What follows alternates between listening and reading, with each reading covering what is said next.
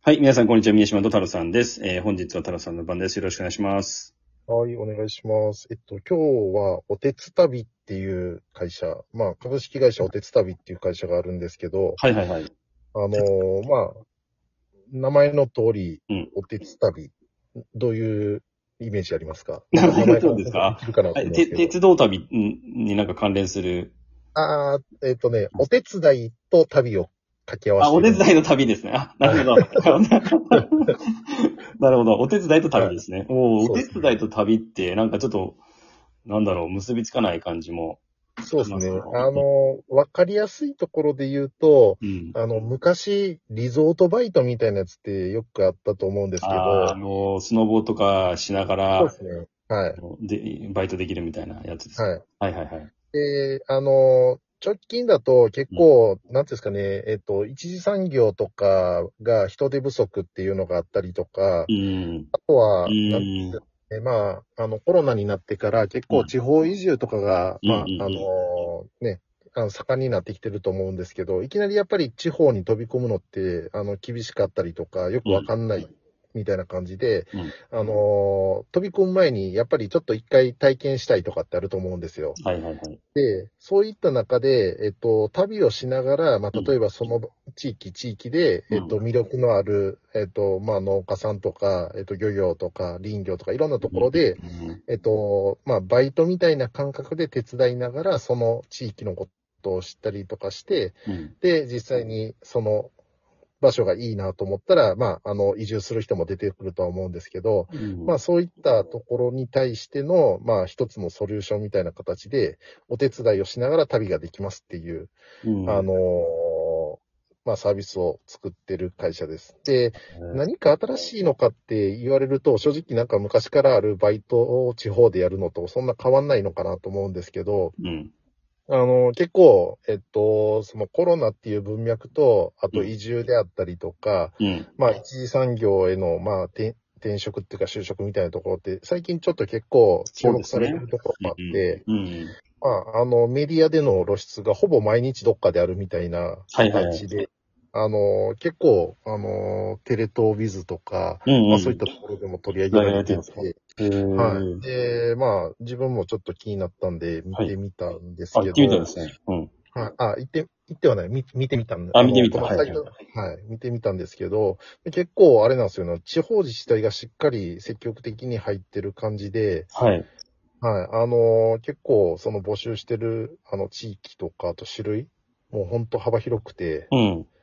あのーなんだ、こんなことをバイトで体験できるんだ、みたいな。あ、そうなんですか。どんなのがはいあるんあもでうす実際に瀬戸内海の、なんか、はあのー漁業の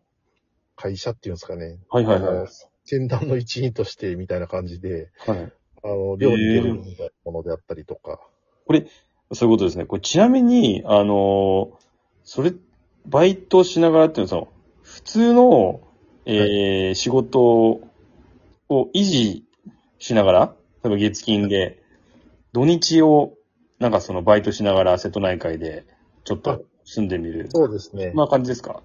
はい。えっと、そういうのもあったりとか、うん。あとは、えっと、これ、えっと、他の会社も近いようなところで提供してたりとかするんですけど、はい。あの、朝の時間とか、夕方の時間みたいな形で、リモートワークすることによって、結構フレックスで働いてる人が多くなってきてると思うんですよ。はいはいはいはい。で、そういう人たちがちょっと副業みたいな形で、うんえっと、まあ、こういった、その、なんですかね、えっと、農業とかって忙しうい時ん。期と、あの、忙しくない時期があったりとかするんするんで、例えば収穫の時期だけ手伝いが欲しいみたいな時に、うん。あの、募集したりとかっていうので、えっと、やってたりとかしますし、うんあと、お手伝いに関してはどちらかっていうと、まあ、あの、旅と掛け合わせてるところがあるんで、あのーまあ、2泊3日で週末来てくださいみたいなものってあったりとかっていうのもあったりとかしますし、普通に、あうんの、1泊で来てくださいみたいな感じとかもあったりとかしますね。うーん。あとはお手伝いは、プラットフォームでマッチングをそうですすね。る場みたいなところですかね。なるほど、なるほど。実際には、まあ、あの、受け入れ先のところが投稿して、それに対して、えっと、行きたい人が、えっと、応募するみたいな形で、えっと、うんマッチングが行われてるんですけど、結構、もう、なんていうんですかね、あの、レビューとかも、えっうと、ツイッて、普通に読んでると、なんか楽しく、ああ、そうなんですね。はい。うーん。こう、自分もちょっと行ってみたいな、みたいなところが本当に多くてびっくりしました、あ、ね。本当ですか。ええ今度ちょっと見てみたいですね。でも、確かに、じゃあもう本当にさっき言ったその、漁業のお手伝いから、はいまあ他にもいろいろ、その、農業とか林業とか、まあそういうのがあったりするってことですかね。あそうですね。まあ、あとリゾート系とかで言うと、うん。あのなんか、グランピングの、あの、運営のお手伝いしてくださいとか、うん。あと、ちょっと個人的に面白そうだなと思ったのが、空き家対策みたいなやつで、えあうの、ん DIY のリノベーションをやってるところが、うん。あの、リノベーションのお手伝いが必要だから来てくださいみたいなのなるほで、ど。結構なんか、個人的にはなんかそういうのをちょっと一回やってみたいなと思ってたりとかするんで、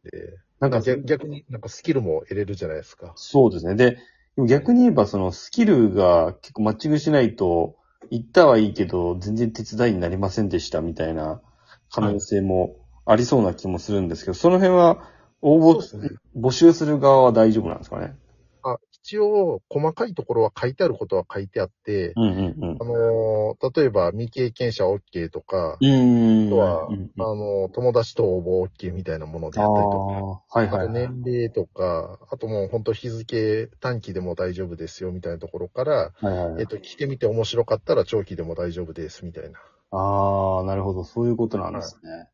で、なんか人気があるところを見ると結構、あのー自由度の高そうな形、あはあい。ところが多いですね。なんか、そういうことですよね。なんかこれって、でなんかお金の出し手が誰になるかっていうのが多分、なんか大事かなと思ってて、はい地方自治体が出して、できるだけ中期的、いや、これこれがきっかけになって移住してほしいっていうのが最終的なゴールなのか、うん。なんか本当に人手解消っていうところで、その事業者側がお金を出すのか、だからその辺ってどうなってますかはいえ。っと、基本的にはこれ、えっと、しなんだろう、あのーその、受け入れ先のところがお金を出してるっぽいモデルに。そうなんですね。うん、うん。はい。ただ、えっと、その、一括してんのかどうかわかんないんですけど、うん。あのー一部その、なんですかね、受け入れ先みたいなところに、あの、地方自治体のな名前が上がってたりとかするんで、うん。あのーまあ、その町で人手が足りないところを町が一括して、なんか話をしてるってうん、うん、いううんこともあるのかなと思いますね。うん。うん。はい、で、ただ、一個だけちょっと、あのーまあ、これちょっとシビアなところだと思うんですけど、はい、はい。あの、気になったところが、うんあの、実際のその給料のところなんですけど、うん。実際にいろいろちょっと調べてみると、うん結構、まあ、本当のバイト代に近いよううなん金額なんですよ。。うんはい。なんで、あの、もうそれこそ、地方だと、なんですかね、まあ最低賃金とかまだ800円台とか、うん900円台とかあると思うんですけど、はいはい。まあ、そのくらいの金額感なんで、うん。それをちょっとどう考えるかっていうところは、まあ一つあるのかなと思ってます。そういうことですよね。なんか、いや、受け入れる企業としてはどんなメリットがあるのかな。その、た例えばその短期間、それ自由度が高い分、はい。なんかその、ま、あの、フィットさせるのも難しい、スキ難しいじゃないですか。そのスキルも含めてっていうところで、まあ、まあ一つの大きなメリットは、その、なんですか、本当にこう、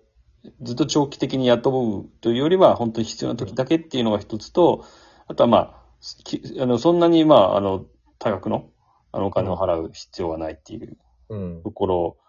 が、まあ、メリットというか、感じなんですそうね。ですね。うん。はいまあ、ただ、あの